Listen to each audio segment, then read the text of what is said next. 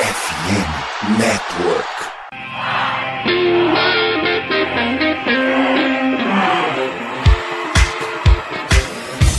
Doutrina! Doutrina! Touchdown, touchdown, touchdown, touchdown, Steelers! A vitória será dos Steelers! Essa aí já era! O Pittsburgh Steelers continua vivo! O Pittsburgh Steelers vira o jogo! Um dos maiores jogos de todos os tempos do futebol americano! A vitória do Pittsburgh Steelers!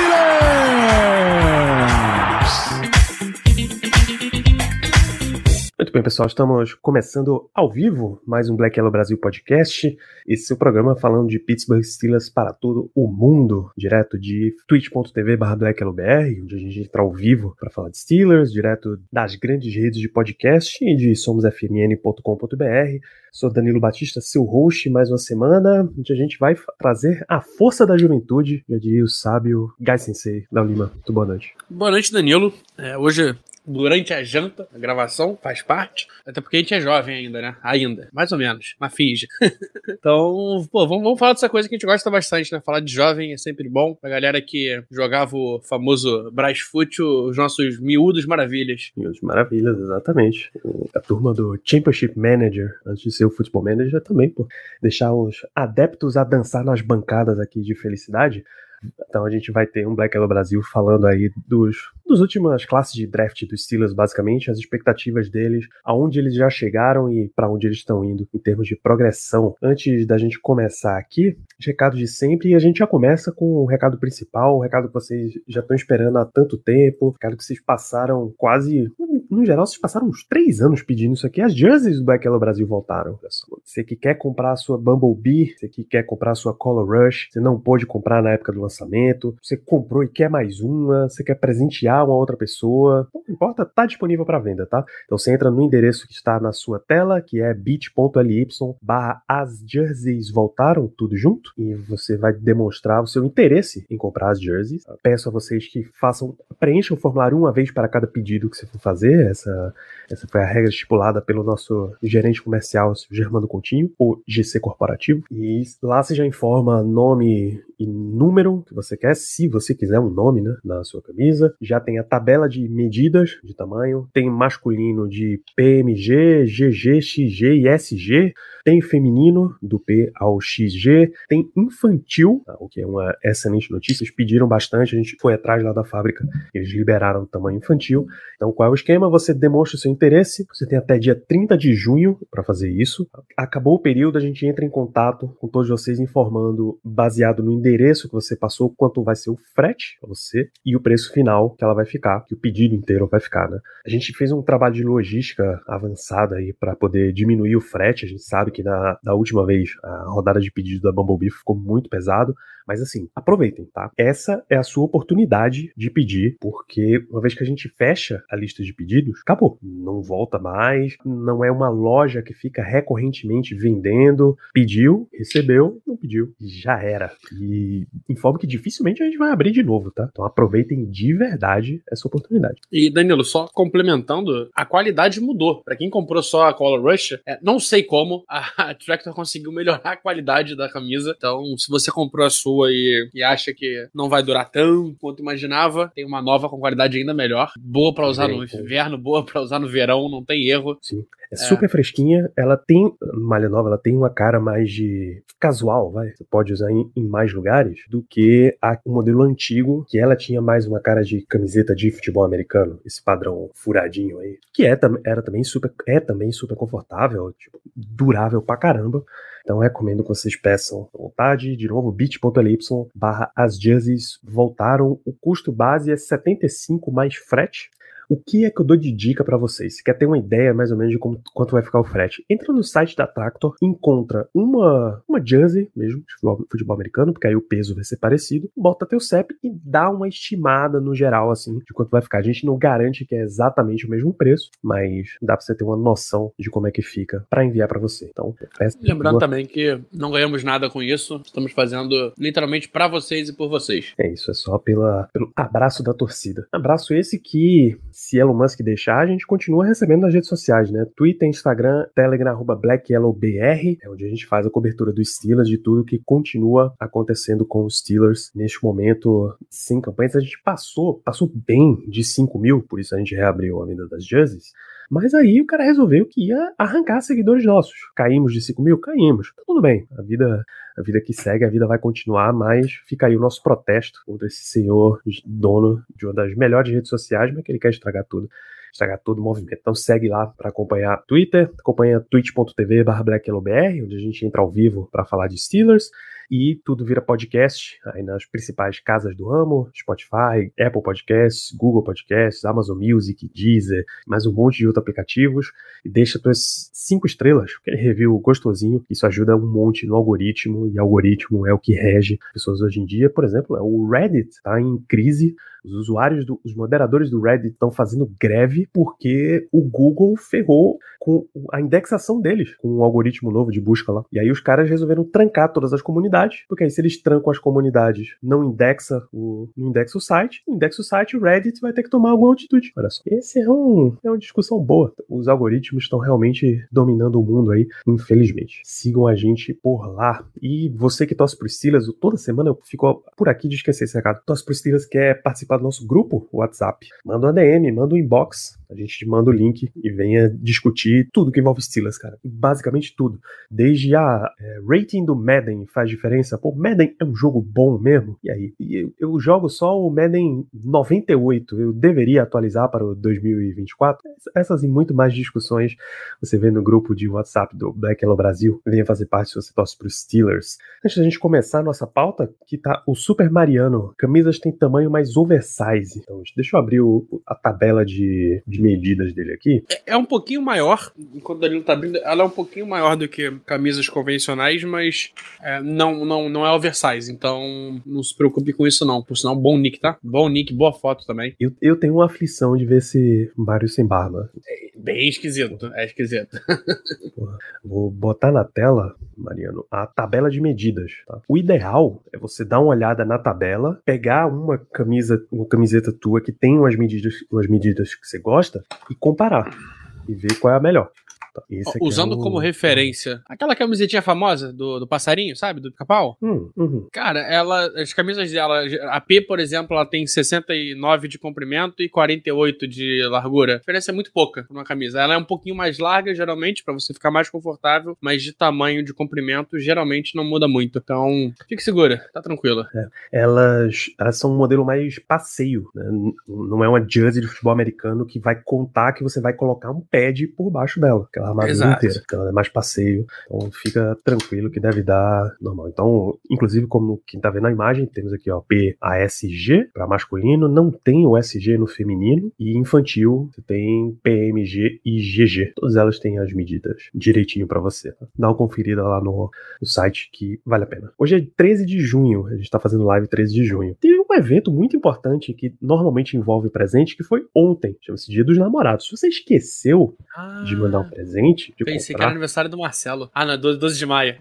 Caraca, esse, esse, esse, esse é histórico. Foi foi longe. Se você não participou disso aí, não mandou, não comprou, não deu um presente, dá tempo ainda, entra lá, esporteamerica.com.br garantir uma série de produtos oficiais, uma série de produtos licenciados, qualidade excelente. Tem uma linha Urban da NFL, uma linha First Pick da NFL, de camisetas fantásticas, já, aquela jaqueta que você vê em série americana, de filme, tá tudo lá. Mitchell Ness, é uma marca associada com qualidade de produto, um, produtos retro, retro excelentes. Sei lá, jersey do Amalo, jersey do Larry Bird, do Michael Jordan, Scott Pippen, os principais caras aí. Então, produto de NFL, NBA, tem muita coisa de MLB, tá chegando muita coisa de NHL. Entra lá, Esporte América, dá uma conferida em condições de frete grátis para você e dá uma conferida se tem uma loja da Esporte América na sua cidade. Você tem Curitiba, tem Rio de Janeiro e tem uma na Grande São Paulo, que eu não lembro exatamente qual dos Santos é, mas tem uma delas por lá dá uma conferida, chega lá no Esporte América e, e vê o Instagram deles também, loja.esporteamérica. Eu, eu tentei, Danilo, mandei pra minha, pra minha dita cuja, do tipo assim, ó, dia dos namorados, tá? Quando for do dia das namoradas, você me manda mensagem que eu compro pra tu. Não, não colou.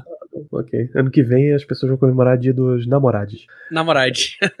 Vamos lá, Léo. Vamos falar de expectativas para os nossos jovens jogadores, eu só queria, antes da gente começar, te perguntar uma parada. A gente vai, a gente começa do mais recente pro mais antigo ou do mais antigo pro mais recente?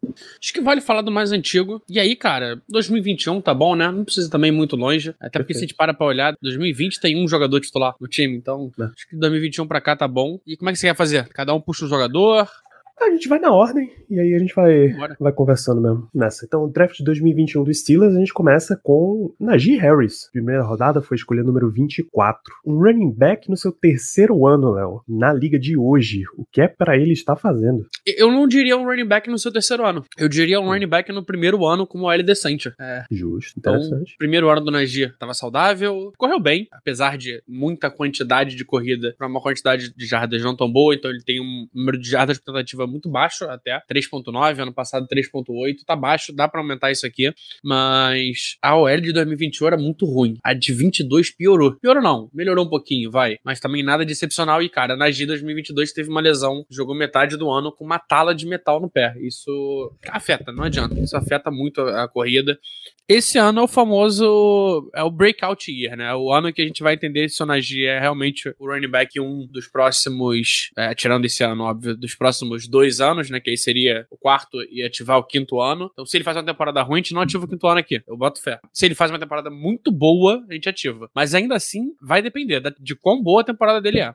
Eu esperaria pelo menos aí, vai, umas 1.200 jardas. Acho que é a meta que ele tem que bater. É, tem que passar dos 7 TDs. É, dois anos seguidos fazendo 7. Ah, primeiro ano fez 1.200 jardas, segundo 1.034. Tem que bater 1.200 com menos corridas. E, cara, aparecer mais no jogo aéreo. Acho que a gente sentiu falta dele no ano passado no jogo aéreo. Primeiro ano ele teve quase 500, teve 467. Ano passado 229. É uma queda muito grande. É, Esse ano a gente tá adicionando mais recebedores. É, em tese é pra ele receber menos targets. Mas eu, eu acho que ele vai voltar a aparecer mais. Então, dois anos aí com 10 touchdowns totais. 7 corridas e 3 recebidos nos dois. É, a primeira meta é bater essa marca. A segunda é, é bater o número de jardas terrestres. Acho que é o ano é o ano dele se provar como realmente um running back 1, um running back que vai evoluir.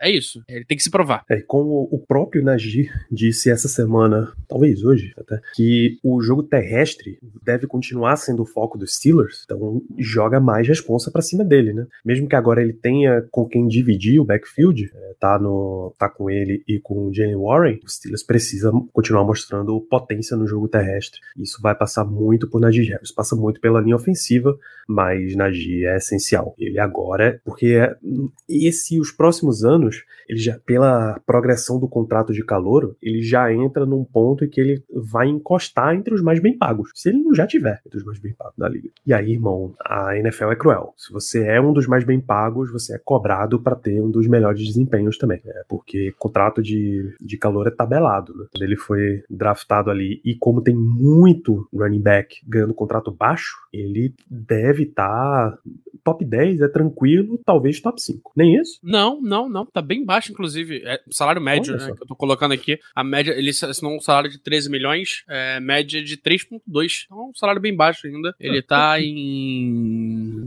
9, 10, 9. Tá em 20. 21 running back, mais bem pago. Então tá bom, de média, né? Só. Lembrando sempre que a gente trabalha com média no valor anual Então, desse 3.2. ano. É, não, É, né? não, esse ano não, esse ano ele ganha até menos. Esse ano ele ganha 1.8. É, então, realmente, é o Kendry Miller, que foi draftado pelo Saints esse ano, tá, vai ganhar mais do que ele. Mas aí também é padrão. É, o, o salário de calouro é muito grande a grana no primeiro ano, por causa do sign bônus, e depois vai diluindo, né? Então, no final, ele tá jogando pelo, pelo próprio contrato agora, né? Porque ele tá na fase que acabaram as desculpas. A linha ofensiva o running back tá mudou, né? parecendo ter mon- é, a linha ofensiva tá parecendo tá montada. É, o Steelers precisa desse suporte aí para o seu quarterback jovem, que a gente vai comentar mais pra frente. Então, ele precisa render, ele só ganha um, um contrato mesmo, uma opção de quinto ano e um contrato mais pra frente, se ele render um monte a partir de agora. Número 2, o jogador da segunda rodada, Pat Frymouth Tyrande. Tá? As avaliações já colocam ele num top 10 da liga. Eu acho justo já. Em sexto.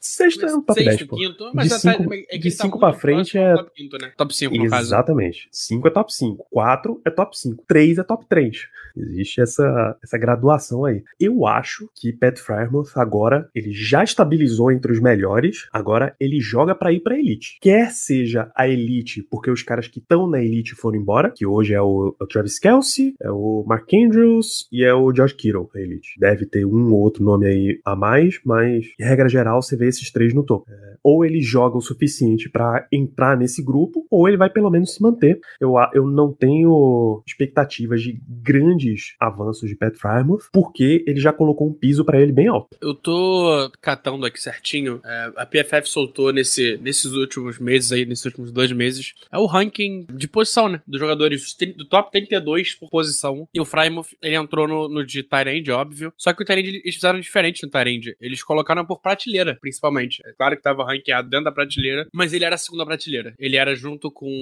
Waller, com o menino do Eagles, que é o nome dele, Goddard, Dallas Goddard. Então, cara, esse é o nível dele. A gente espera que ele se consolide. Ano passado, de novo, mais um jogador que recebeu menos bolas, menos targets do que a gente esperava. Ele teve 98, no ano anterior teve 79. Ele demorou a engrenar um pouco até, então ele teve momentos ali que ele teve poucos targets, é, com o próprio Pickett, inclusive. E a gente espera que, que essa conexão aumente, né? Foram 734 duas jardas é, ano passado, só dois TDs, número baixo. No ano anterior ele tava vindo de 497 com 7 TDs. É, tem que ser mais target na red zone, né? Ele é um cara grande, é um cara seguro, então a, a expectativa e esperança é que ele seja mais usado pelo Kenny e evolua, cara. De verdade, minha expectativa é muito alta pelo, pelo Frymouth. A gente vai pegar uma sequência aqui de jogadores mais abaixo na história, tá? Tem um, um interessante, mas dois muito abaixo. Nossa expectativa para Kendrick Green, a escolha de terceira rodada de 2021, é que ele vai embora, tá? Enfim, o quanto antes. Acho que já, já chega do paternalismo com Kendrick Green. N não tem mais para quê. Você acha, ah, mas ele vai evoluir. Não vai. Tal. A situação é tal que ele briga com a escolha de sétima rodada desse ano, pela última vaga de OL. Na Bom, verdade, já. Danilo, mais ou menos, né? Porque, em tese, ele é o primeiro center da reserva. Ele nos OTAs sem ter nada como center. Não, tudo bem. E aí é, é aquilo, vamos ver. Tá bom, cara, já deu de Kendrick Green. Pounce saiu em defesa dele, falando que ele merece ter chances, que ele é um garoto trabalhador e tal. Mas, cara, garoto trabalhador não tem que estar tá jogando no Chile, você tem que estar tá, tá no, sei lá, mano, trabalhando em alguma outra profissão que não seja futebol americano. É, a não ser que ele queira também trabalhar em outras áreas de futebol americano. Aí tudo bem, também nada contra. É, nunca vi trabalhar, então não posso opinar sobre. Pô, tenho certeza que, a, que metade das franquias da XFL tá louca por um center. Vaga de center profissional tem no Steelers. É que não é. Se, alguém, se algum time quiser dar essa oportunidade, fica à vontade, pô pode levar. O técnico de linha ofensiva do Steelers em 2021 era Adrian Clem. Clem hoje é o técnico de linha ofensiva do Patriots. Leva, irmão. É isso, cara. Pode ser o caso de. Ah, ele não deu certo aqui, mudou o Ares, vai dar certo. Mas, cara, beleza. Aqui não vai dar certo. A gente sabe que não vai dar certo. Então não tem por que manter. Se conseguir trocar ele, maravilhoso. Se não conseguir, segue o baile. E é isso. Não tem muito pra onde fugir, não. É, Green, eu espero que ele não esteja no elenco esse ano. Isso. Demore Jr., a gente tá na quarta rodada, foi titular em 2021, foi titular em 2022. Esse ano, a gente draftou um offensive tackle. O outro tackle, o right tackle, titular, Chuck Socorafo, continua. É Demore segue left tackle, disputa right tackle, vai pro banco ou o Steelers mexe? O que, é que você acha que vem? Cara, eu acho que.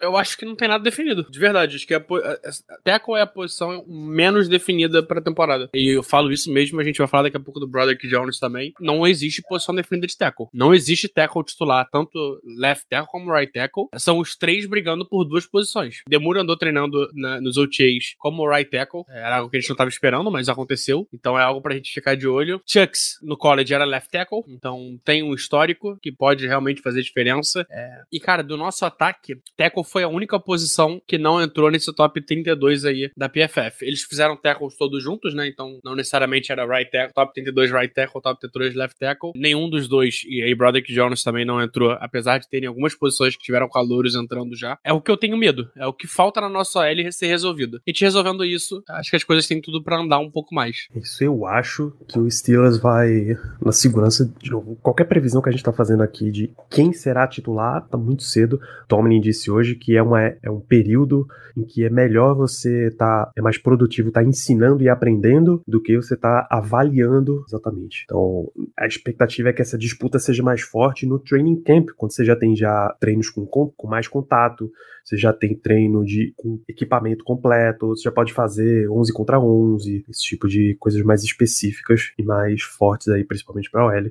Mas eu acho que o Steelers vai na segurança e mantém Chooks como right tackle e ver quem ganhou a disputa para começar a temporada entre Broderick Jones e Demore. Eu acho que Broderick tem uma vantagem já, desde o começo. Já foi isso o tempo que o Steelers ficava guardando os calouros. Não, eles precisam aprender mais, vão entrar aos poucos e tal. Foi isso o tempo. E aí, já também pegando um problema geral da nossa L, é, a gente tem uma deficiência muito grande de é, na marca no, no run block, né? É, pass block, ano passado a gente foi a sétima mais, é, OL mais eficiente, mesmo com o Demure e com o Chucks. Então, cara, sétima é uma posição muito boa, mas é, run block a gente despenca. Tô tentando pegar aqui certinho é, o quanto a gente despenca, mas se não me engano a gente foi, foi bora 10, né? Então foi uma das 10 piores. Não, fomos a décima, a metade da tabela, vai, décima sexta. Então, pô, tu vim de 7 pra décima sexta, é uma quedinha grande. Acho que é isso, cara. A gente precisa trabalhar. O, o Demur tem a chance dele de ganhar a vaga, ele tem a chance de evoluir. Ganhou peso, o que é importante, botou peso, botou corpo. Teve snap já jogando tanto pela esquerda como pela direita. Minha expectativa pelo Demur é que talvez ele, ele tome a vaga titular do, do Chucks ainda esse ano. É, é a minha expectativa de verdade. O Chucks teve uma temporada pior do que eu pensei. Revendo alguns jogos agora mais com calma, revendo também é, mais focado na OL, é, o Chucks teve uma temporada pior do que, do que a gente achava. É, Demur também foi muito mal, mas pau a pau, né? E Demur tem mais chance de evoluir, tendo eu mais novo, no terceiro ano. Não sei se você concorda, mas acho que Demur é isso.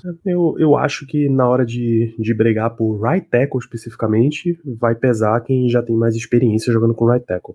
No final das contas, eu diria que os três, eu diria que os três estão no elenco, salve uma mega negociação bombástica. Os três ah. estão no elenco e a, a disputa vem forte aí.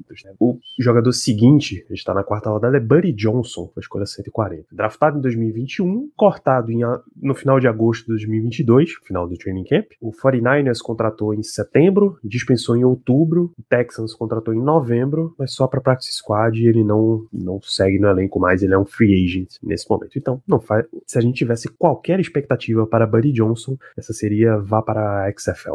Vamos ganhar um tempinho e pular aqui para a Zaya Laudermilk, né? escolha de quinta rodada.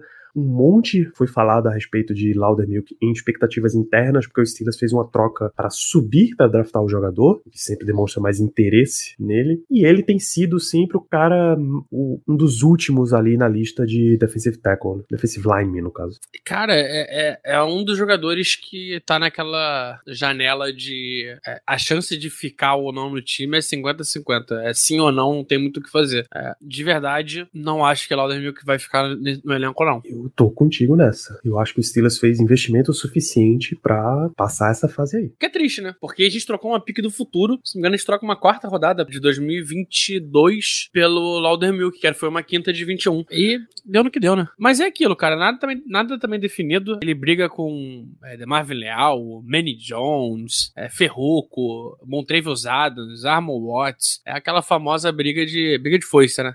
Isso, confirmando, foi uma troca de Miami para Pittsburgh Pittsburgh, o Steelers recebeu essa quinta rodada e deu a quarta de 2022. Coisa feia até. Então, não tenho expectativa alguma. Eu acho que o Steelers eh, vai olhar para esse caso aqui, onde, velho, você não tá exatamente em nenhum dos perfis que eu quero. Você nem é o defensive end que eu quero, que o Steelers já povoou bem ali a pista. Você também não é um defensive tackle, que a gente tá buscando mais um cara mais forte mesmo, tá aqui maior, um nose tackle, de verdade. Então, nenhum nem outro. Ele roda. Junta tudo isso com. É, a gente trouxe dois nose tackles na free agency, é, draftou Keanu Benton, que a gente vai falar daqui a pouco também, que pode jogar de nose tackle, pode jogar de, de DE, então. complicado a vida dele. E, além de tudo, Andy Wild não tava aqui quando ele foi draftado, né? Demonstra zero compromisso isso. Embora eles gostem muito de profundidade de DL, ele pode, ah, irmão, esse jogador aí é de Colbert, não é meu não. Esquece isso daí. Sexta rodada tem um que já foi já votou, Quincy Rocher, tá? Ele foi escolhido com a 216. Ele não ficou na primeira temporada, não fez parte do primeiro ele, elenco. Ele fez uma boa, uma boa pré-temporada na época. Eu lembro dele aparecendo bastante razoável. No, não, então, né? Que eu me lembro, não, não apareceu o suficiente em quantidade, quero dizer. Sim.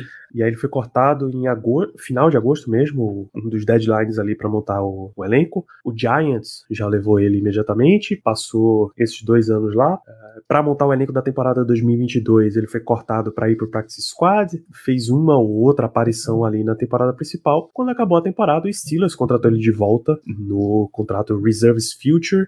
Qual é a posição de Rocher hoje dentro do elenco e o que é que você acha que, que pode dar aí? Rocher hoje é, é de 5. Briga ele, Herbig e Nick Herbig pra, pra ver quem é o Ed 4, mas eu acho que ele é o 5. Esse eu não me espantaria em estar no elenco. É, mais pelo que ele faz no Special Teams, e aí a gente mexeu muito no Special Teams, né? A gente perdeu muitos jogadores. Então pode ser que esse seja um jogador que cave uma vaguinha por conta de Special Teams. Eu não me espantaria ver a gente levando 5 é, já que ano passado a gente gente usou mais do que isso, né? Mas se não for também no time normal, no practice squad, subindo, sendo ativado para alguns jogos, nada de excepcional também, nada de impossível. É, isso eu acho mais que tá pra, pra tentar no practice squad mesmo. E se pintar alguma coisa, ele perde essa vaga. Se pintar uma contratação aí, por exemplo, eu estaria de olho, né?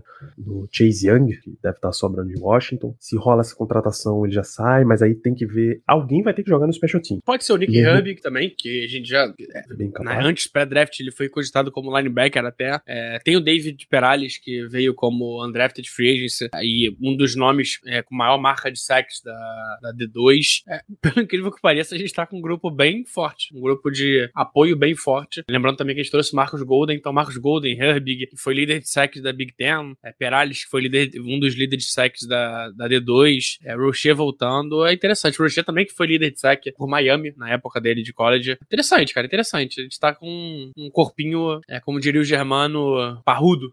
Significativo. Esse e, aí, foi por Miami tempo, é... não por Miami. Ah, boa. É, universidade. É, peraí. Miami eu sei que é ACC. Tempo, tempo eu não faço a menor ideia de qual é a universidade, bicho. A gente descobre agora. É, ele fez três anos em tempo e mudou pra Miami depois de ter uma temporada com 13 sacks. É All-American. All-American, muito bem. All-American? Então... Não, a, a, é American Athletic, no caso. Não é All-American. Que é com Cincinnati, UCF, Memphis, essas coisas. Essa dá pra jogar. Dá, dá. Dá pra jogar, ainda dá pra assistir. Briga boa, não, não é ruim não. Sétima rodada foi Trey Norwood defensive back, e aí é defensive back mesmo, que tem lugar que lista ele como corner, mas ele foi muito usado como safety, e esse tá na. É o famoso bolha do elenco, né? Qualquer coisinha ele estoura para fora. Diria que tá de mão dada, tá, tá, dividindo assento de ônibus com o Alder Milker no fundão. Então, se precisar descer, desce dois. É. A gente trouxe. A gente renovou com o Kazi, trouxe Keanu Neal. Saiu uma notícia muito interessante hoje sobre o Elijah Riley, que ele é um dos cotados é, junto com Elijah Riley, Shandon Sullivan, Duck Dawson. Os três brigam por uma vaga como slot corner titular. inacreditável, né? Mas se, caso a Elijah Riley ganhe essa vaga, eu acho que o treinador tá torcendo muito por isso. É, é, mais uma vaga, mais um espaço no elenco pra ele ficar, né? Mas que briguinha de, de foice também, meu Deus do céu. Tá, um negócio sério.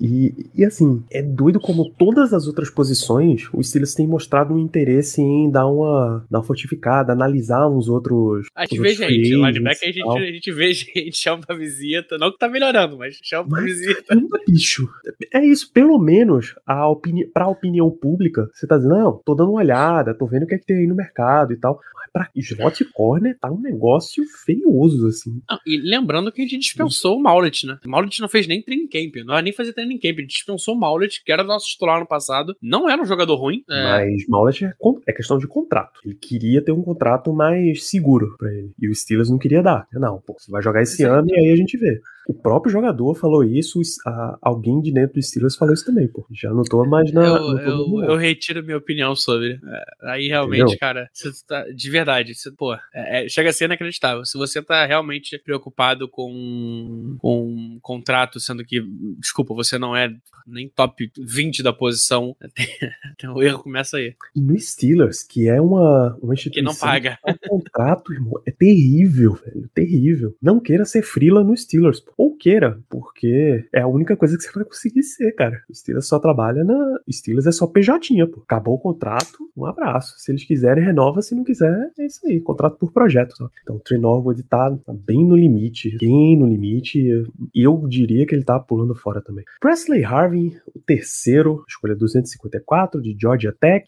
E tá com um carro bem ameaçado também, né, Léo? Não parece que o Braden Mann, que foi o outro Panther trazido, foi só um vamos completar o elenco e vamos ter aquela disputa cerimonial que todo ano precisa ter de Panther. Não, pelo contrário. A gente já falou bastante do, do Braden Mann aqui, listado na PFF, vou trazer de novo PFF, listado como é, safety, é, como Panther 4 na temporada, um número bem alto, inclusive, né? Um número muito acima do que esperava. O, foi, foi ele que jogou pela gente já? Braden Mann, que eu saiba, não. não. Não, não, não foi ele mesmo, não. É, mas enfim, cara de 25 anos, pra mim, cara, eu não sei se eu voltaria com o Price de Harvey, não. De verdade, não, não me animou nem um pouco. Temporada muito ruim. Vai ter que suar, cara, vai ter que conquistar a vaga dele. A vaga, de, a vaga é, é dele para perder ainda, mas a concorrência, pelo que aparenta, é mais forte do que nos últimos anos, né? Nos últimos anos a gente vai lembrar que a gente trouxe Jordan Berry de volta, a gente trouxe uma galerinha que também, Jesus do céu. Eu acho que assim, se ele aprendeu com Jordan Berry, é, come, o erro começa aí, né? Dele, ele já sabe os atalhos assim de como ficar lá, secar o cara que é o titular, pô. Porque o Barry foi o titular e nesse nível, naquele nível patético de Barry, completamente inconsistente ou constante para baixo. Titular, titular, titular. E o Steelers trouxe um, um veterano, tinha super jogado bem, Dustin Colquitt, sido, acho que era o Colquitt do Chiefs, recém-campeão e tudo. O cara durou uma rodada jogando horrível, mas muito, muito, muito ruim. Acho que cara não, não dá para manter esse cara aqui. Mandaram embora, trouxeram o Jordan Barry de volta e fica aí Barry. Então se ele aprender alguma coisa, é bom trazer de volta para practice squad, né? Mantei Kicker é o tipo de caso que se não precisaria, mas eu acho que ele vai levar ali uma vaguinha de practice squad dos Steelers. Vamos ver. Vamos ver, tem muito drama aí para ver. 2022. 2022 é uma classe maravilhosa de se conversar, porque é a classe de Kenny Pickett. É isso. Kenny Pickett, Léo. Pickett vai ser o grande ponto de perguntas. Toda vez que você vê aí, vamos falar sobre a AFC Norte em 2020 para a temporada 2023. Vamos falar de quarterbacks. Pittsburgh Steelers, qual é a grande questão? Kenny Pickett é o ride or die. O Steelers vai brilhar nas mãos de Kenny Pickett e o Steelers vai morrer nas mãos de Kenny Pickett. Ele é talvez o ponto de apoio ali ele é a propulsão do time, até onde o Steelers vai e até onde ele levar. O que, é que você acha que vem pra esse ano? É, cara, é, é, o jogador de longe mais difícil de analisar. E aí eu digo da AFC como um todo. Tô, tô passando aqui, revelando alguns jogadores aqui na cabeça, mas acho que é o mais complexo de analisar, porque, cara, a gente ano passado viu dois Kenny Pickett diferentes, né? É, a gente viu o Kenny Pickett pré-buy e o Kenny Pickett pós-buy. A gente viu Kenny Pickett com duas concussões. O Kenny Pickett pré-buy, ele fez dois, dois oito, dois touchdowns, oito interceptações em cinco jogos. O pós-bye fez 5-1 passando a bola. 5 TDs, uma interceptação em oito jogos, mas são oito jogos, né? Porque contra o Rivers ele jogou. É, ele teve três snaps, se não me engano, quatro snaps. É, mas vai, sete jogos. Seis TDs, sete jogos é um número baixo, um número baixo. Mas a evolução é que, é que me pega bastante. Então ele teve uma evolução já nessa primeira temporada. Melhorou em quantidade de, de passe, em quantidade não, em complemento até teve uma quedinha um pouquinho maior, mas é, te, te, tentou mais, testou mais. É top 7, top 10 aí, né? Ele é o sétimo QB em jardas, é, em passes longos da liga na temporada passada. É uma marca muito alta, inclusive. É, foi um dos QBs que mais tentou passes longos, né? E aí, longos, a gente conta de mais de 20 jardas. Só que, cara, Kenny depende de. Teve back-to-back -back viradas em quarto-quarto contra Raiders e, e Baltimore. Ele jogou muita bola no passado, no, nesse, nesse segundo, nessa segunda metade da temporada. Mas falta. É, falta ele dar o próximo passo. É, esse próximo passo é um passo longo, não é um, não é, não é um degrau, né? Esse próximo degrau são três degraus, é, quase. Ele tem que dar esse pulo. E aí eu não tô falando dele também nessa temporada virar um dos principais QBs da UFC, até porque a briga é, porra, cruel. Mas minha expectativa é que ele entregue próximo do que o Jared Goff entrega, que é um QB que entrega. Vamos ser sinceros, as pessoas fazem piada com o Goff, ai, porque o Goff é, não sabe ler defesa, o Goff é isso, o Goff é aquilo. O Goff ano passado é, meteu 4.400 jardas, 29 TDs, 7 interceptações. Belos números, não? Acho que se Kenny tem uma temporada nesse nível, seria a temporada porra, de muita alegria pra gente. A gente sabe que a defesa, que o motor do time, né? Quem vai carregar o time é a defesa ainda. É, e aí é o senhor Trenton Jordan. É, se Trenton tiver saudável, a gente sabe que o Steelers joga melhor. Se o Trenton tiver machucado, a gente sabe que sofre um pouquinho mais. É, mas eu tô confiante, cara. Eu tô confiante e curioso para entender o que que é, Matt Canada tanto fala que tá mudando. Todo mundo tá falando que ah, o playbook mudou, agora tá diferente, o ataque vai estar vai tá renovado. O que, que será isso? Tô curioso. Algumas desculpas caíram por água, já caíram por água abaixo desde já, né? Então ele não é mais calor, ele não pode ter erros igual calor, não, pelo menos não em grande quantidade. É uma, essa desculpa pro, pro Matt Canada não existe mais. Então tu tem que soltar, tu tem que liberar o teu QB, tem que deixar o teu QB jogar. Ainda mais com tudo que ele andou fazendo, virando o jogo. O ele melhorou, recebeu mais, mais armas para passar a bola. Tudo melhorou. Então é o ano dele, dele, de novo, diferente do Najee, que é o ano do Najee se posicionar como um dos melhores running backs da liga, o Kenny Pickett é o ano dele se consolidar para no próximo ano aí tentar entrar nessa briga. É, acontecem casos, e aí a gente viu o Burrow, a gente viu o Herbert, a gente viu o Mahomes, é, Lamar Jackson, todo mundo deu esse pulo do, da temporada de calor do meio meia boca nada pra segunda temporada como elite já de cara. Mas não, eu espero, eu não espero isso.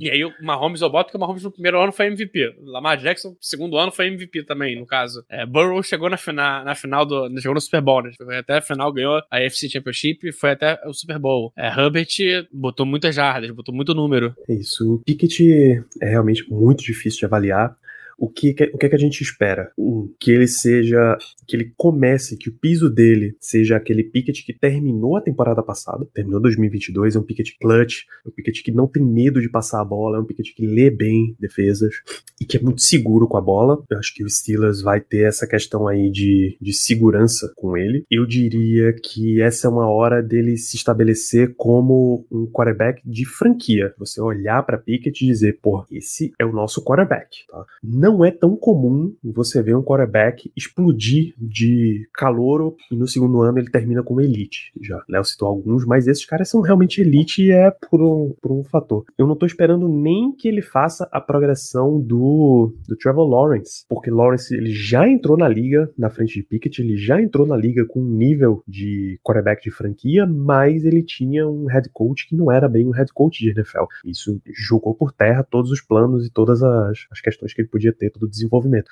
Com um head coach de verdade, ele já, já começou a jogar como um quarterback decente.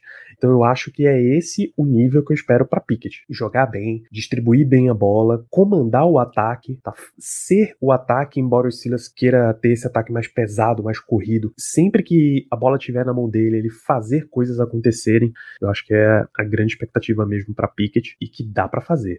E que o ano 2 na NFL é, é realmente esse ano de estabelecimento e quando um quarterback vai mal, quebra completamente os planejamentos. A não ser que você tenha general managers que conseguem ser muito ativos e se mexer, quando no ano do o ano 2 não encaixa, você tem muito problema. É o Giants com Daniel Jones, por exemplo. Se ele não já se mostrou um quarterback de franquia, você fica travado ali e fica um monte de dúvida de, pô, é o meu técnico que não tá tirando o que ele pode? Aí, se eu trocar o técnico, o próximo técnico vai conseguir, o próximo técnico vai ter o compromisso de trabalhar igual ao que o anterior tinha, porque foi ele que selecionou. Então você vai ficando nesse drama, nesse drama, nesse drama, nesse drama terrível e é uma das piores posições que você pode estar com um quarterback. É você não saber se é ele que vai te levar para o próximo cenário, para os próximos estágios. Então tomara que Pickett entre naquele famoso estágio que a gente não precise defender ele para outros torcedores, para outros analistas e tal. Ele é o quarterback da franquia e é a partir daqui que a gente constrói junto com ele. Falar de George Pickens, é a escolha de segunda rodada de 2022. É um dos wide receivers mais intrigantes dessa classe 2022. Eu vou até abrir aqui o que foi o draft de 2022 para wide receiver. Eu sei que foi super forte. É uma classe que tem um monte de wide receiver 1. Pô, foi o ano dos wide receiver mesmo. Drake London, Garrett Wilson, Chris Olave, Jameson Williams, Jahan Dodson,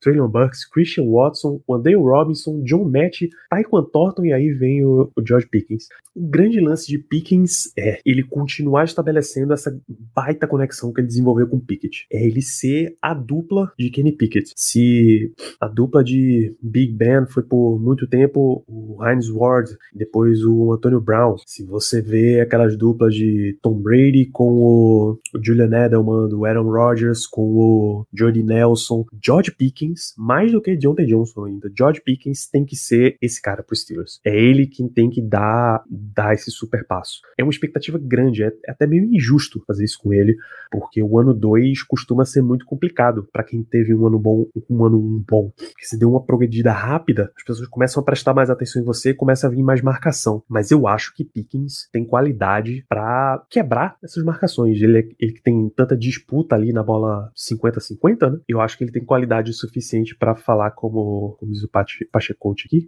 de terminar como wide receiver 1 dos Steelers.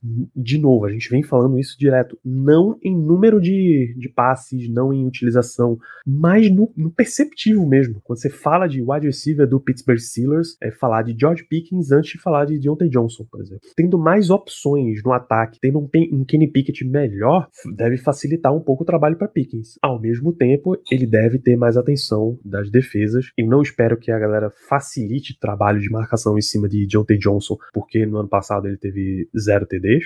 Só espero que a galera comece a, a dificultar mais para Pickens e aí se dificulta mais para Pickens. Se um tá mais marcado, abre mais para o outro. Se o outro tá mais marcado, abre mais para um. Melhorar essa questão de ficar de separação, de estar tá mais livre também é um grande ponto de Pickens, né? As avaliações do ano passado terminaram com ele sendo muito, sendo um dos melhores de toda a liga em receber a bola, em segurança das mãos e, ao, e no outro lado do espectro, quem ficava mais livre na liga inteira era Deontay Johnson e não e Pickens ficava muito pouco livre. Eles precisam balancear essas duas questões aí, que eu acho que é o trabalho principal que Pickens deve fazer nessa pré-temporada. Eu acho que dá para ele sair como wide receiver um dos Steelers no perceptivo, na parceria e se tornar a dupla de Kenny Pickett, para que na hora de na hora que acabar o contrato de Deontay Johnson ou tiver à beira de acabar o contrato de Deontay Johnson, você pensa, porra, é melhor eu dar uma segurada e continuar com Pickett e Pickens juntos e de ontem eu resolvo de outra forma. De ontem eu troco mais à frente, tá? Não agora.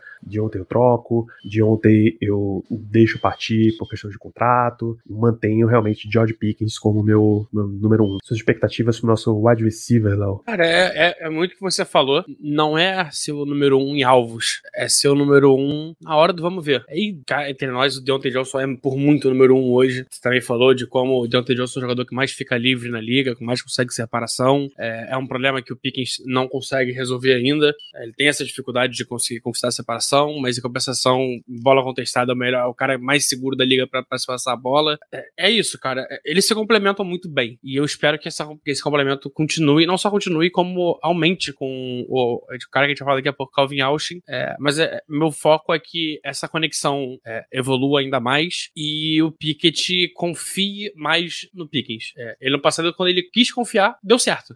lembro de poucas jogadas que no Pickett, Pickett jogava a bola nele e por um acaso ele não conseguia segurar. É, isso. Esse ano é ano pra ele botar, mano, confia. o que ele não tem confiado no Deontay, que ele, o que ele tem confiado no Deontay Johnson, que não tá merecendo essa confiança, ele precisa confiar um pouco mais no Pickens. Da mesma maneira que o Deontay Johnson, ele, por si só, precisa melhorar a questão de drops, Pickett precisa melhorar a confiança no Pickens. Então tem que passar mais a bola para ele. Ele teve 84 targets, lembrando que ele ficou vai, um terço da temporada como wide receiver 3 ainda. A gente ainda tinha o Claypool no meio. Esse ano eu espero mais de 100 targets pro, pro Georgia. É, foram 52 recepções.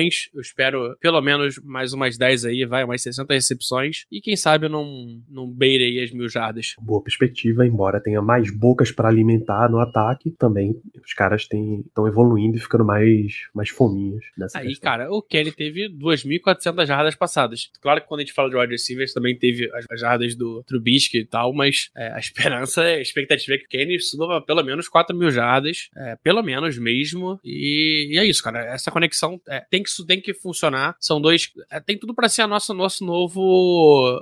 Antigamente era BB, agora vai virar PP, né? Era Big Ben pra Antônio Brown, agora Pickett pra Pickens. Tem tudo para evoluir, cara. Tomara que, que dê certo.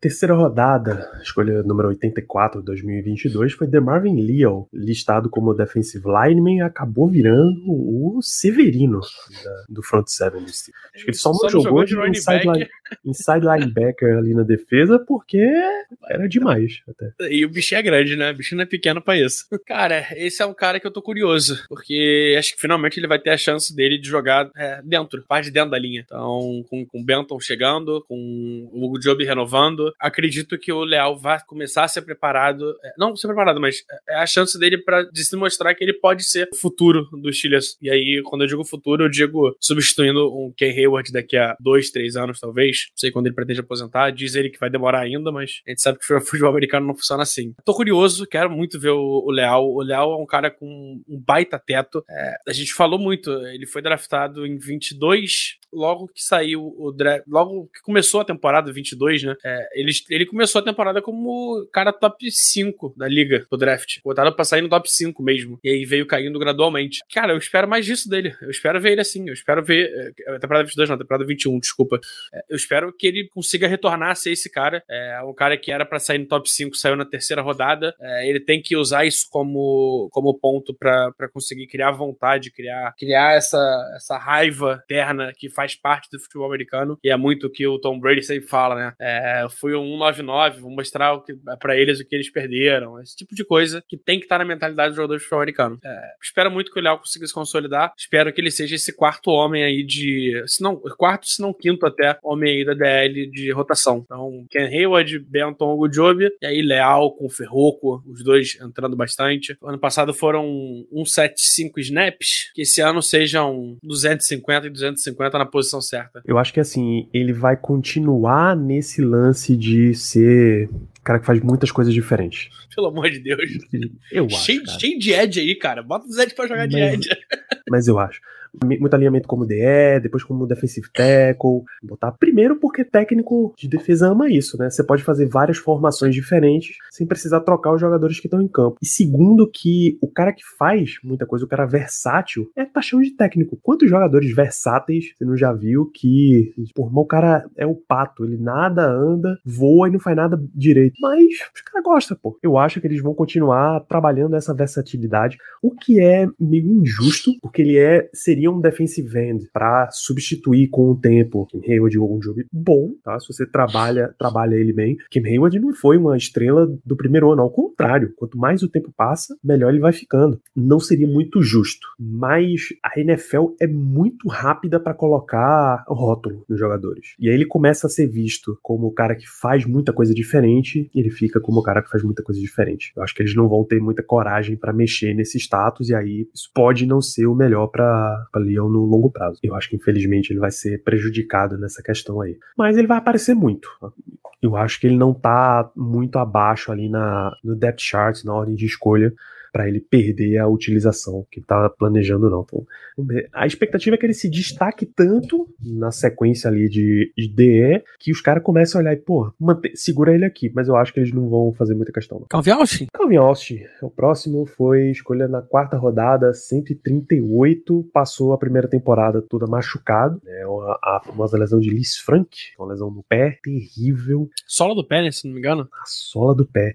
As duas lesões que aparentemente são mais miseráveis hoje para jogador de futebol americano, por incrível que pareça, não é ruptura de ligamento de ACL, é Liz Frank e Aquiles. Aquiles é miserável, porra. Você não consegue, você literalmente não consegue andar. A sustentação do teu pé vai pro, vai pro cacete. E sola do pé é literalmente a sustentação do teu pé, né? Você fica com medo de andar, realmente. É, só explicando pra galera também que acompanha mais futebol, vai, vai conseguir identificar. Neymar tem o famoso metatarso. Famoso, o quinto metatarso do Neymar que vive machucado. O Liz Frank é o osso osso que fica. É, que vem antes dele, né? Então, é, é a lesão nesse osso antes, cara. É, é, literalmente no meio do pé. Deve ser um incômodo. Nossa, é surreal. E que bom que e Calvin Austin ficou fora da temporada para conseguir estar 100%. As primeiras notícias que chegaram dos OTAs, é, basicamente o, Patrick Peterson falando bastante dele, falando o quanto é, estava chateado que ninguém avisou que tinha um moleque que corria 4-2 no time. e ele tomou é, um sufoquinho, pelo que parece. Cara, Calvin Austin tem tudo para ser. E aí eu vou trazer o nome do jogador, que é o, o Gabriel Davis, né? O, Rein, o Reinaldo do Buffalo Bills, que é esse cara de explosão pra tu jogar, jogar bola longa e fazer o que a gente não faz há muito tempo, né? O último jogador que, que a gente tinha essa bola era o Juju, essas bolas de 90 jardas. Então faz falta. E espero que o Calvin Austin consiga ser esse cara. Fora que briga pra ser retornador, retornador titular, né? Essa tá difícil, rapaz. Tá difícil acertar. O cara que acertou foi embora. Muito difícil. Só eu vou reforçar aqui a questão da lesão de Liz Frank, trazendo o depoimento da nossa, nossa fisioterapeuta de plantão, Nájila, né? Ela mostra exatamente aonde é a lesão de Liz Frank e a imagem é segura, tá? Você não precisa correr com o nojo. É aqui, ó. Essa articulaçãozinha aqui ligando o quinto, o dedinho do pé, vai. O, o famoso quinto metatarsa. Isso. É logo aqui a Liz Frank. É, é de você imaginar. Olha para essa foto e você imagina que é terrível você ter uma lesão nessa área aqui, pô. Tu, tu, tu já teve cãibra no pé? Eu tenho muita cãibra no pé, na sola do pé. Nos, nos de- Não, nos dedinhos já. Não, eu Na tenho cãibra, na não. sola do pé. E é mais ou menos onde é o Lee Frank. E se a câmera da sola do pé já é agoniante, é- o Lee Frank deve ser um negócio. Meu Deus do céu, cara. Eu tô, eu tô, eu tô mexendo no meu pé aqui com dor. Só de imaginar. É, mas que bom que tá, tá, tá curado. Espero que seja 100% pra, pra ter uma temporada saudável, né? Importante. É isso e Calvin Austin, a expectativa é que ele jogue, pô, que ele comece a aparecer. Ele não fez nada ainda. Ele não jogou um jogo de pré-temporada, pô. Com a turma do Terrão não deu pra ver ainda. Toda semana na pré-temporada dizia, pô, mas cadê Calvin Austin? Cadê Calvin Austin? Cadê Calvin Austin? Até os caras dizer, não, tá machucado, precisa ir pra injury reserve. Ah, agora vai, agora vai, agora ele vai jogar. Não, não, Hum, semana agora. que vem ele volta. Não. Mas, cara, expectativa de, de- dele em campo, quantos? Uns, uns 20% de snap, 30% de snap, talvez? É por aí, porque ele é essencialmente um calouro. Sim. Ele entra pra um grupo que tá razoavelmente estabelecido, né? Você já sabe que Deontay Johnson, que George Pickens e que Allen Robinson vão ter uma participação boa. Quando vai ter um monte de jogada que um desses três não vai estar, mas não vai ter outro wide receiver no lugar, é porque o Steelers quer colocar mais um tight end, por exemplo, quer colocar um fullback na formação e ir mais pesado pra bloquear pra corrida. E vamos Então, falar também de ter Tyrande, né? E de fullback.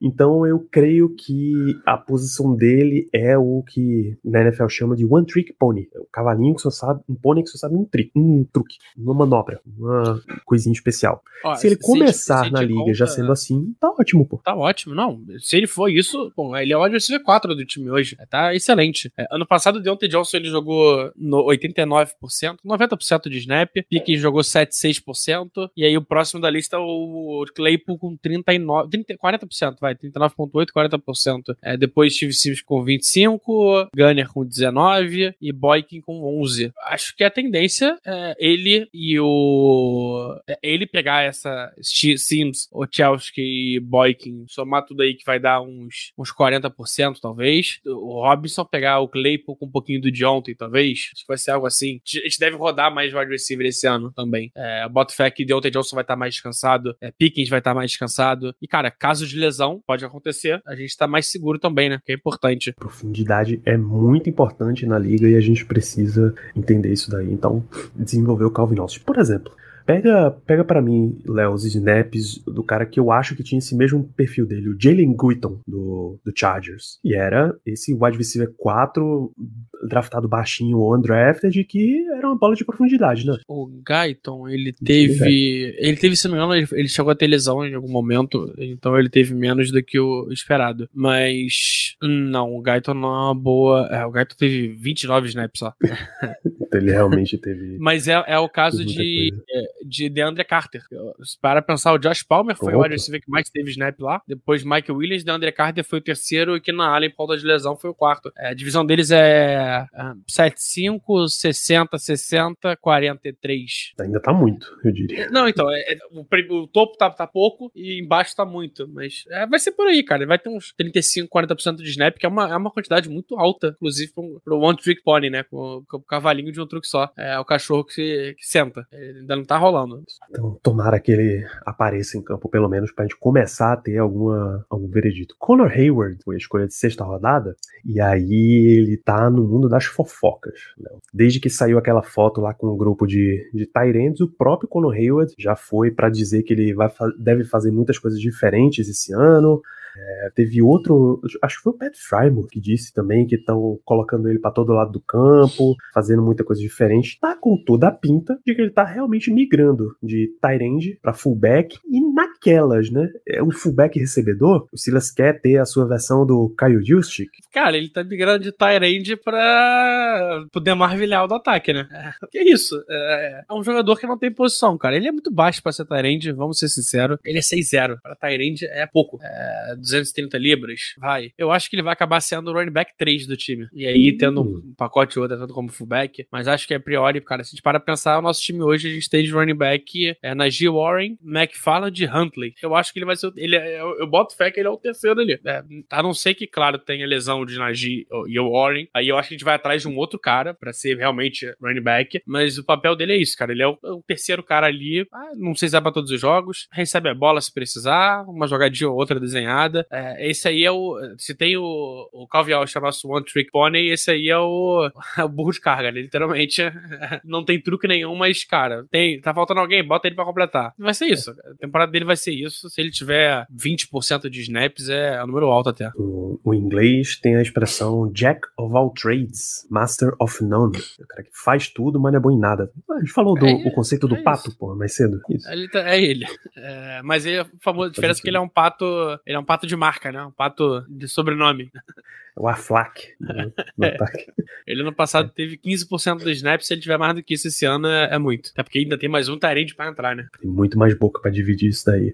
Então a expectativa é ele só tá no elenco, ter, algo, ter a sua participação ali, conseguir aparecer numas fotos de jogo e vida que arranhar segue. um Arranhar um asa branca na flauta, um deixa a vida me levar no tantã. É, o trabalho dele vai é ser esse, esse ano. Qual é a posição que Pat Frymouth gosta da prancheta ali no, na sideline é mais justo com o, o, o levantador de banco, que ele levanta isso. rapidinho pro cara, pro cara sentar. Isso, o cara que traz a toalhinha geladinha é mais rápido. Com a, o, o, casaco pra botar em volta. Pittsburgh faz frio, né? Playoff, é, então. Tudo isso. Sétima rodada. Já adianto que a última escolha desse draft nem tá no Steelers mais, seu Chris Olado com quarterback. A gente não precisa perder tempo com ele.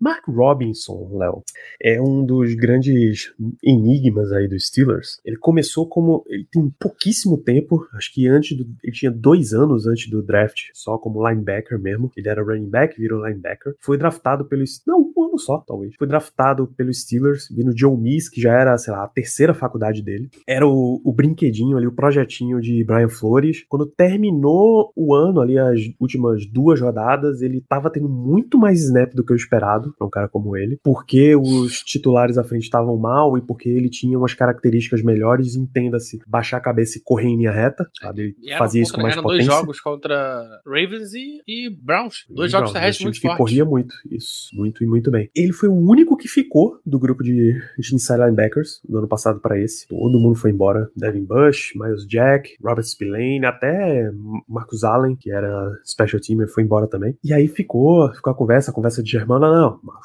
Mark Robinson é o linebacker número um desse time, ele vai ter uma utilização muito boa. Até Terry Walston vi hoje, ontem. Hoje? que dia? Hoje mesmo, né? É um trabalho, é um projeto em andamento ainda. Não é bem esse ano. A gente espera que na próxima temporada ele possa começar a disputar a vaga de titular. Se esse próxima temporada é a temporada que vai começar, ou a temporada 2024, eu acho que é só 2024. Eu acho que é esse ano, hein? Não sei. Hoje ele tá atrás dos contratados, né? O que, que você acha? Não sei. não sei, não sei. De verdade, é... é... já fiz alguns drafts de Liga Dynasty. E aí, Liga Dynasty, geralmente você faz draft antes. Até foi começo, foi o primeiro draft, né? Então, é... eu peguei ele. Lá no finalzinho, eu peguei ele. Porque vai que. É... não sei, cara. De verdade, é, é, eu sinto que ele tem potencial. E ele ter sido titular nos últimos dois jogos é um ponto que mostra isso, né? A gente realmente, cara, a gente precisando ganhar jogo, precisando de resultado, a gente foi e botou o moleque pra jogar e é isso. Eu acho que esse next season é no decorrer da temporada temporada que ele tá falando. Então acho que o Terry Walston tá falando realmente disso, de no decorrer da temporada ele vai começar a brigar pela, pela posição. É, a vaga não é dele ainda, mas a, a, ele tem condições de tomar. Então, em tese, nossa dupla de linebacker hoje é Holcomb e Elando Roberts. É, Roberts é conhecido por ser um cara, o cavalo de um, de um truque só, né? Então é um cara que joga, é um especialista, então é um especialista em blitz, em pass rush, pode alinhar também de linebacker, de edge se for necessário. É, não à toa a gente tá, tá rodando no mercado, a gente recebeu visita de uns 5, 6 linebackers já. Pô, veterano, pelo menos eu lembro três. O Quan Alexander mais cedo, Sim. o Nick Atowski nessa semana e o Jermaine Carter Jr. nos próximos dias. Vai rolar. Antes disso... Mas teve mais, teve mais. Teve, a semana passada, retrasada, também teve visita, não lembro de quem agora. Mas é isso, cara, a gente tá, tá atrás. Não é como se. E aí o que a gente falou de. Qual a posição que a gente falou? Que a gente tava indo atrás? Esqueci agora, a gente falou no início do programa. Foi de, de slot. É, slot, slot não tá indo atrás, aqui está indo atrás. Tá buscando.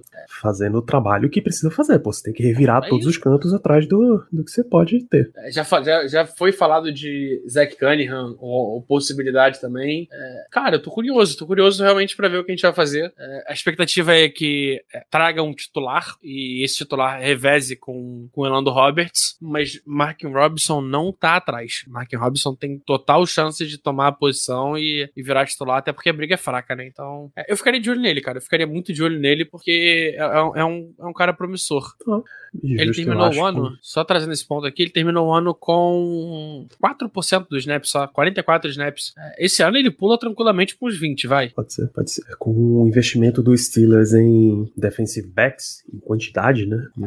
A minha expectativa seria mais, do time ir muito mais em, em níquel e aparecer um pouco mais em dime também, ter menos linebacker nessa história. Não, e lembrei também de um ponto, o Keanu Neal, ele deu entrevista nos OTAs falando que é, não acharia impossível voltar a ser linebacker. Então, é, entendo que é mais uma possibilidade. É isso, quando a gente tá tranquilo, o cara joga uma bomba dessa, pelo amor de Deus.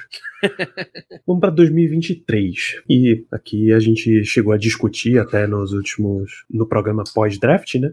mas as coisas vão andando. Broderick Jones, escolha de primeira rodada, a gente comentou bastante quando falou de Demore, que a expectativa é que estejam Jones, Moore e Okora foram os três brigando pelas duas vagas de titular, o outro pela vaga de reserva, como swing tackle, todo mundo treinando esquerda e direita aí, sem muitos problemas.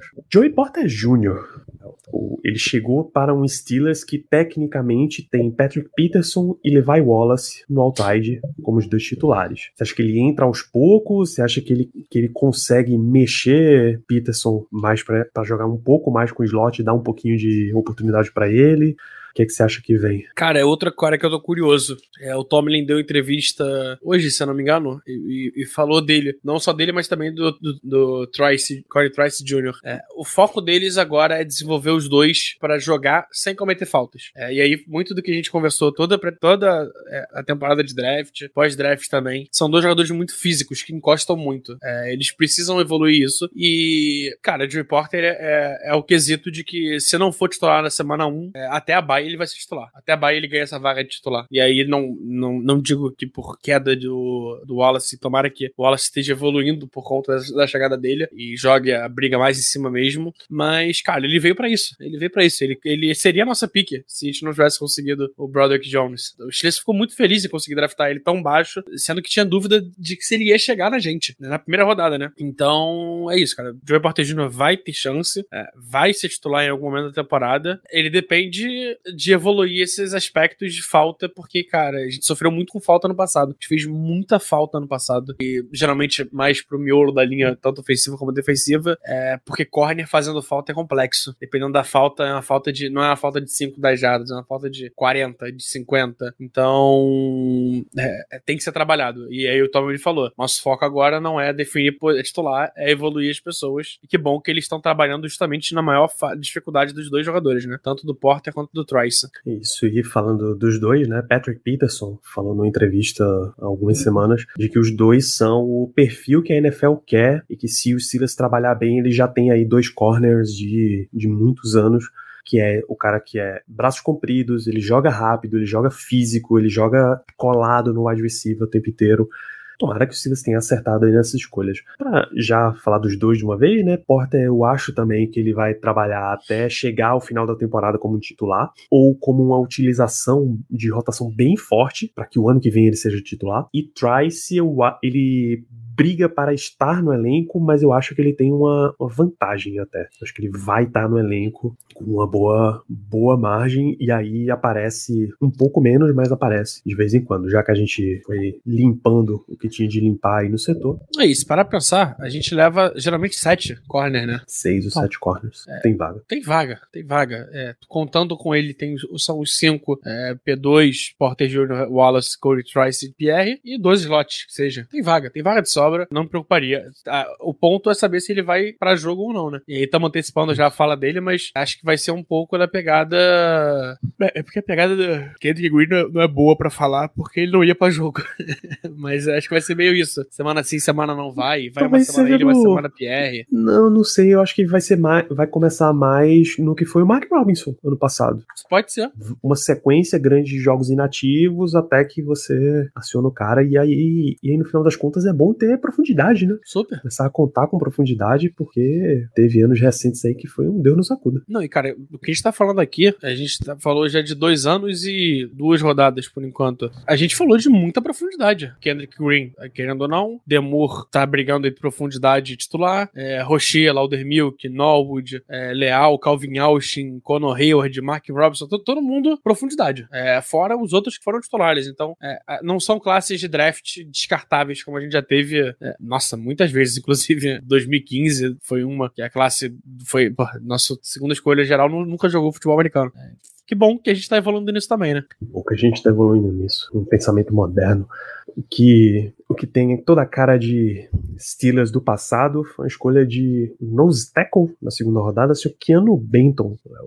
Ele começa como nose tackle titular desse time, o que já significaria uma utilização de perto de 50% dos snaps. O que você acha? Não sei, cara. Porque, como a gente falou mais cedo também, a briga tá grande, né? A gente trouxe dois nose tackles como free agent, o Ferroco e o, o Manny Jones, se eu não me engano, que também é nose tackle. É, mas ainda tem o Montrevious Adams que tava aqui, ainda tem que, que aqui é no Beaton chegando. É, a briga tá muito boa. A briga tá muito boa mesmo pra, pra nose tackle. É, tô curioso para ver o que vai acontecer, mas é aquele famoso. Se a gente para pra pensar na nossa linha, o nosso tackle não necessariamente é o titular. Ele pode ser o reserva, até porque, apesar da nossa defesa ter base 3-4, a gente joga muito em 4, joga muito com quatro jogadores na linha. E aí, TJ Watt, Highsmith, Ken Hayward ou Job. O papel do Bento vai ser de vez em quando entrar nessa linha, pra ser o quinto cara, é, de vez em quando entrar no lugar do Job ou no lugar do Ken Hayward. Ele vai ter 50% de snap. Isso eu boto fé que vai ter, até porque ele foi draftado muito alto. Não necessariamente vai ser no tackle. Pode ser que jogue como DT também e tem toda a capacidade para isso. A curiosidade é para saber como é que vai ser o início, né? Porque, cara,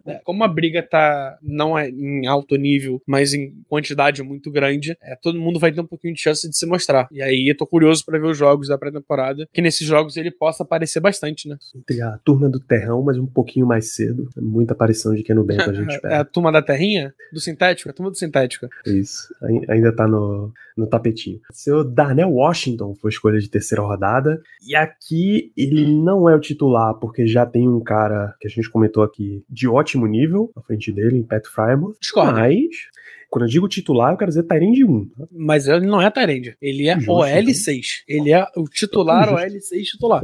É, era o que deveria ser o papel do Zach Gentry, mas Zach Gentry é, piorou, bloqueando passe. E, cara, e eu vou trazer muito o, o, o Derek, o SteelersDB. Sabe, você sabe quem é do, do Twitter? Uhum. É, que, cara, é, pra mim, junto com o Kozor, é um dos melhores analistas que, que o Steelers tem, com tranquilidade. É, ele fez um tweet agora há pouco, justamente falando disso. O Daniel Washington não foi uma, uma escolha de luxo, é, foi uma necessidade Os Steelers têm um problema muito grande com, com os OTs, tanto left quanto right tackle, são os pontos fracos da OL. Se a gente pega o miolo, a gente tem dois, a gente tem dois é, guards top 10, é, e aí left guard top 10 e right guard top 10. Tem um center sólido, um center nota 6, é, mas a, a lateral ainda tá incógnita demais. E tu trazer esse, esse mais um cara para ajudar, principalmente no jogo terrestre, que ele é muito forte, tem tudo para ser uma evolução muito boa. Né? Não espero muito dele recebendo bola. É, não é o forte dele, apesar de ter 2,50m de altura por 500 kg de, de largura, de massa, massa bruta. O maluco tem um braço que, meu Deus do céu, o cara parece um Slenderman. É, não espero ele recebendo muitas bolas, acho que vai ser algo muito pontual, talvez muito próximo do que o Conor Hayward teve ano passado. O Conor Hayward teve 12 targets. Se ele tiver 12 targets, tá muito bom. 150 jardas, uma, um TD, acho que ele tem mais chance de TD até por causa do trabalho da endzone. E aí, cara, é, vejo muito o Steelers trabalhando para ajudar ajudar o Kenny Pickett nisso. Se a gente para para nosso Tyrande, a gente tem o Frymouth, que é, não é tão alto, mas é Daniel Washington, Zach Gantry, os dois caras são dois caras de 7'6", 7'9". Tem que ser usado na,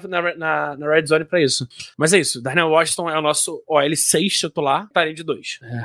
Tô muito curioso para ver ele, tô muito curioso e espero de verdade que ele possa ele possa dar esse upgrade na nossa OL.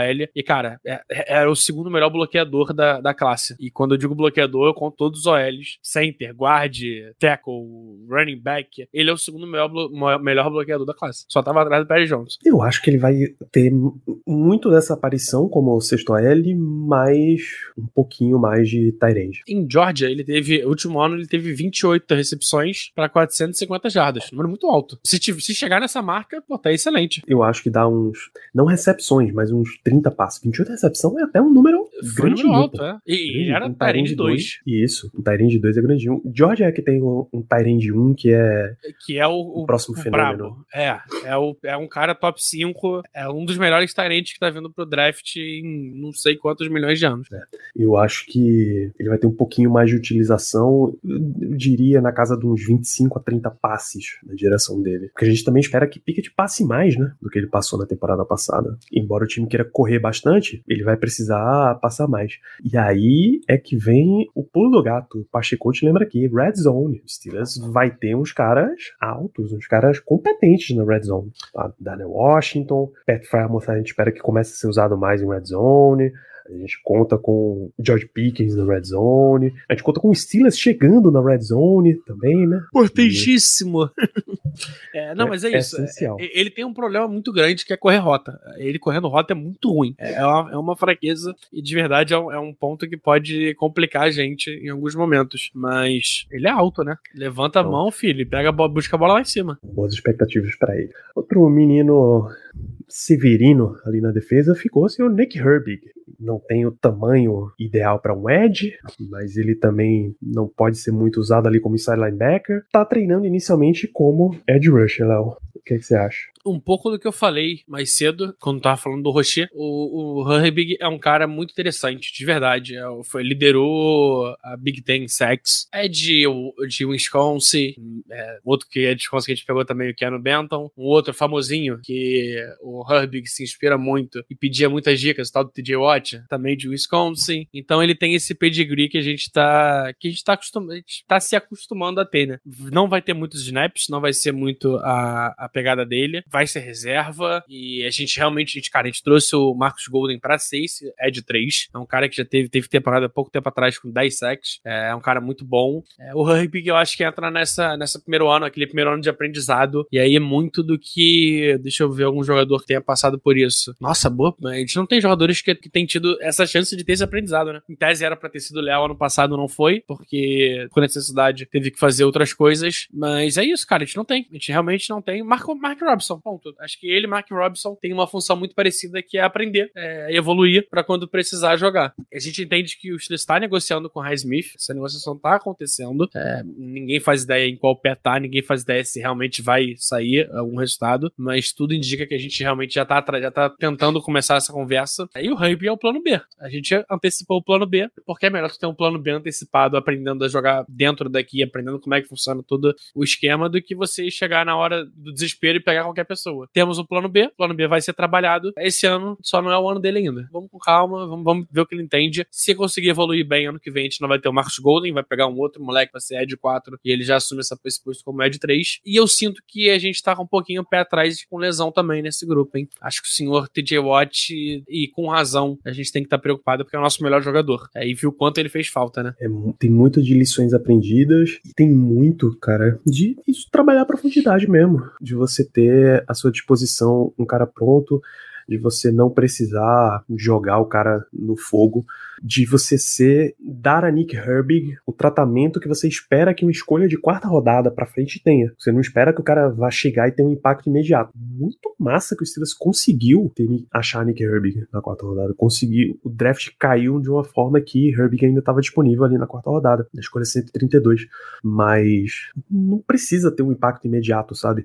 É quando, quando se fala de, de draft, normalmente. Quem, quem tá acompanhando há menos tempo já olha a lista completa e espera sete titulares ou cinco titulares e dois caras que vão dar uma contribuição boa, que normalmente não é assim, sabe? Normalmente se tira três titulares de um draft, já é um negócio excepcional. Nas nossas contas, é pro Steelers ter três titulares, um cara espe de especificidade, mas muito usado, né, Washington, então você pode deixar os outros dar uma aprendida também. Eu acho que não é um problema se Nick Herbig não tiver uma grande. Se ele não aparecer muito, não é porque ele é um bust imediatamente, é porque não, as de verdade, foram boas. Três titulares é, é uma classe muito, porra, é, com uma expectativa muito alta. Qual foi a última classe? A última classe que a gente teve, teve, teve isso de titular foi 2021. A gente começou com quatro titulares, né? Porque Nick Green é, ainda tava como titular. Mas se a gente for passar nos anos pra trás, cara, não, não é assim que funciona. 2019 foram dois, 2020 dois, 2018 um, dois, mais ou menos, e dois, 17, dois. acho que é a última não, classe gente tirou bons titulares mesmo. É, a gente teve Mesmo três. assim, demorou. E, o, e o quarto que foi no. Livan Bell não quis jogar, então vai você mesmo. Não tem você, vai você. É, mas é isso, cara. É uma classe que é muito forte, cara. É uma classe muito forte e de uma posição que a gente conseguiu se colocar de. A gente tinha uma posição boa de draft e a gente conseguiu. 16 é uma, é ali na metade.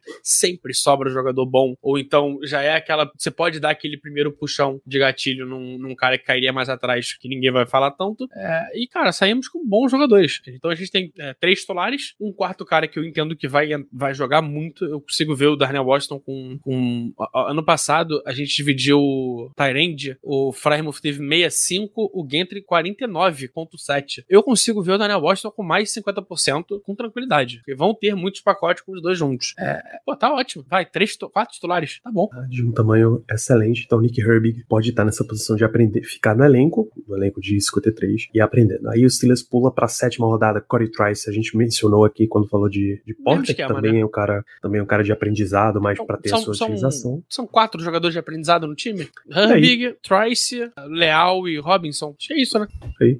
E a sétima rodada do Steelers foi Spencer Anderson, escolha 251, que é o cara que tá disputando as últimas vagas do elenco ali. A gente falou mais cedo, ele tá brigando com Kendrick Green, pô, pra ter uma vaga. Você tá brigando Ryan com Kendrick McCollum, Green. é, William Dunkel, é, Larry Clark, essa galera. Nesse nível aí, bicho, você tá realmente nas últimas vagas. Eu não tenho nem expectativa que ele fique pro elenco, vou falar pra você. Não Eu aperta, quero ver ele nem jogar ele, nem Green, na real. Pré-temporada. A gente vai ter que esperar. Não aperta aqui, aperta ali, puxa mais um dessa posição, tira mais um. Eu acho que ele, ele roda pra practice squad aí e já tá de bom tamanho também. Pô, excelente. Cara, estamos falando do cara de sétima rodada. O nosso último sétima o nosso último jogador do draft do 2022, ele não, não fez practice, não fez nem practice squad, foi cortado lá do Kun. O anterior foi nosso Panther. O 2020, Carlos Davis, mesmo esquema de é, entra, sai, entra e sai no elenco, fica ali naquele practice é, 53, sempre brigando. 2019, Darwin Gray não, não fez elenco. Joshua Frazier não fez elenco. Keon Adams não fez elenco. Então tá bom, cara. Mike Teves pre- era special team. Pronto, tá aí. É isso. É, é, se a gente conseguisse, cara, para ser fundo de elenco, tá ótimo. Se ele for pra Scratch, também tá valendo. Pô. 251. 200 e... Porra, quantos Pokémon tinha na geração 2? 252, eu acho. A primeira é Botaram mais 100. 151. Isso. Eu acho que eles botaram É, mais 100.